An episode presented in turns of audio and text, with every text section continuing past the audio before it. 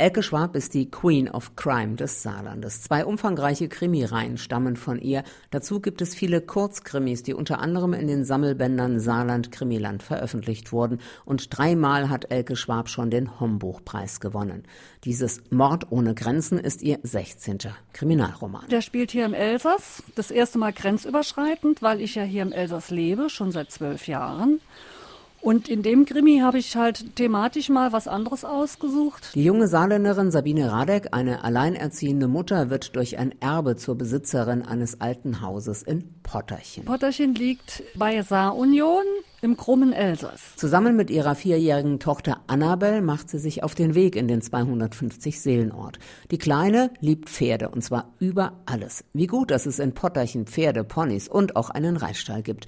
Doch zuerst muss das Haus inspiziert werden, meint Sabine Radek. Anfangs ist Annabel noch dabei, aber dann? Ein Blick nach links, ein Blick nach rechts.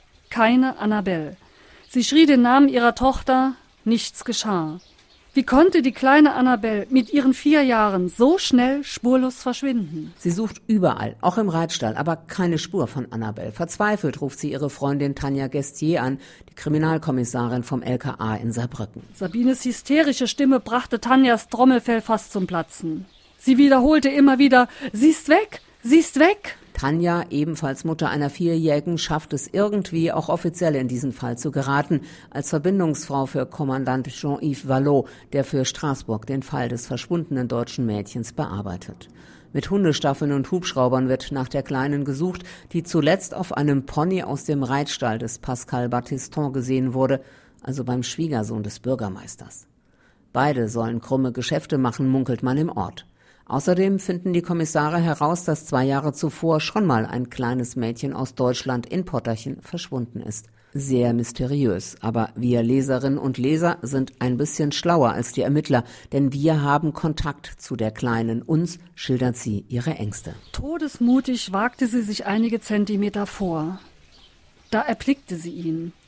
Er trug eine schwarze Kapuze, die Gestalt breit, die Hände bereit zuzupacken. Fieberhaft wird nach Annabel gesucht, aber die Ermittler kommen kaum voran.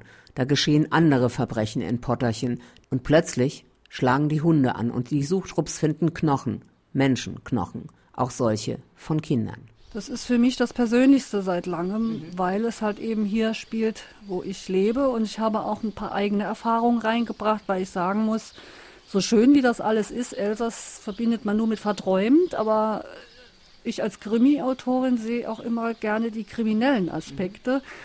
Und ich musste nicht wirklich lange suchen, um die zu finden. Mord ohne Grenzen von Elke Schwab ist ein Krimi mit interessanten Charakteren, beeindruckenden Naturschauspielen, kulinarischen Leckerbissen und einer nervenzehrenden Geschichte voller Überraschungen. Spannend und unterhaltsam zugleich und dazu auch noch deutsch, französisch, luxemburgisch.